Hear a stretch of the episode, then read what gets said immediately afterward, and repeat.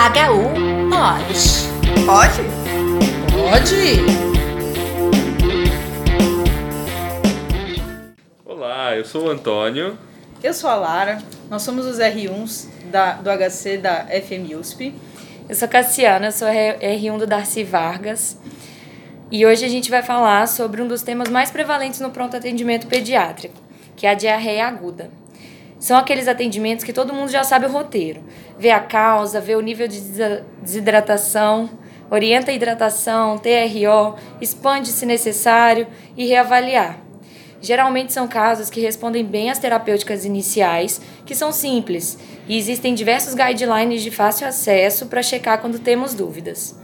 Mas e quando as coisas não saem como esperado? Você sabe lidar quando um caso de diarreia aguda evolui com alguma complicação? Hoje vamos falar de uma delas, que é a desidratação hiponatrêmica. A diarreia aguda é a segunda causa de internação na faixa etária pediátrica e as crianças mais vulneráveis são aquelas que são as menores de 5 anos.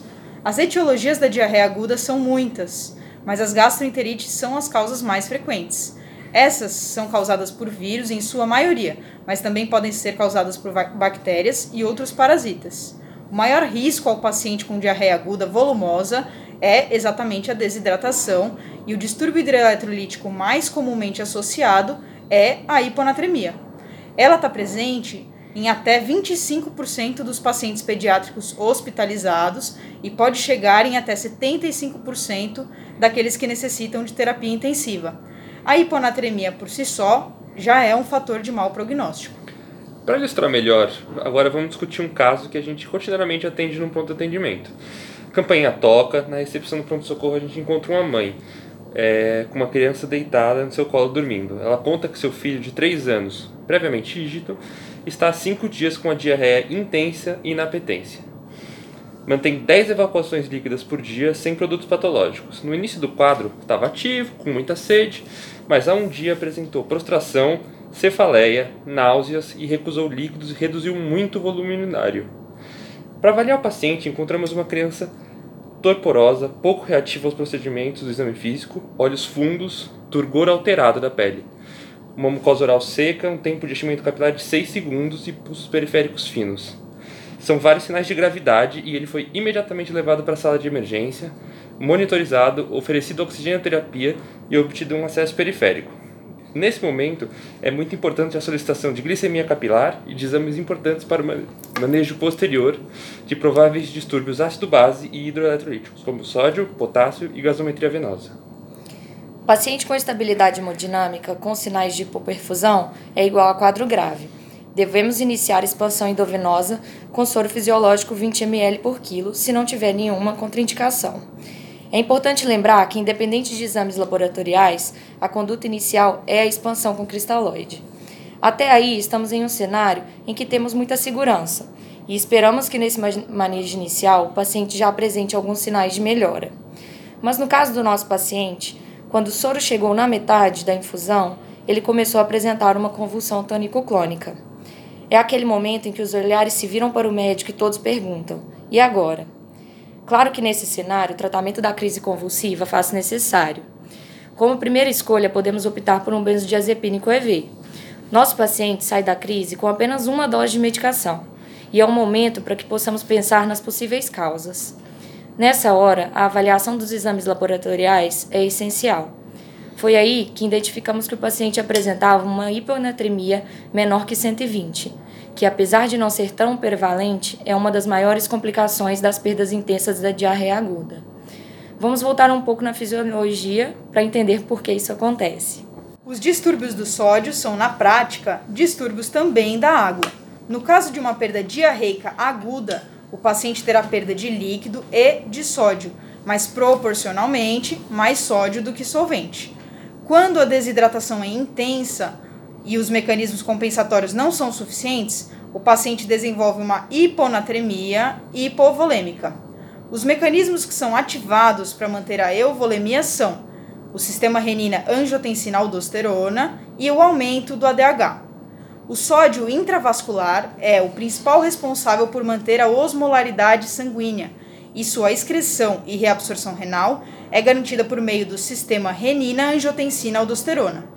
A hipovolemia estimula a produção de renina, que por sua vez estimula a produção de angiotensina 1, convertida em angiotensina 2, que finalmente estimula a produção de aldosterona, que é um hormônio mineralocorticoide que atua no túbulo distal para reabsorção de sódio e água.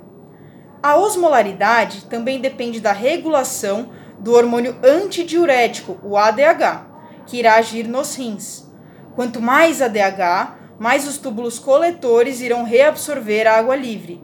No caso de desidratação, em que ocorre a redução do volume urinário e uma hipovolemia, ocorre então um aumento da liberação do ADH, para tentar compensar, gerando maior absorção de água livre, contribuindo para perpetuar a hiponatremia.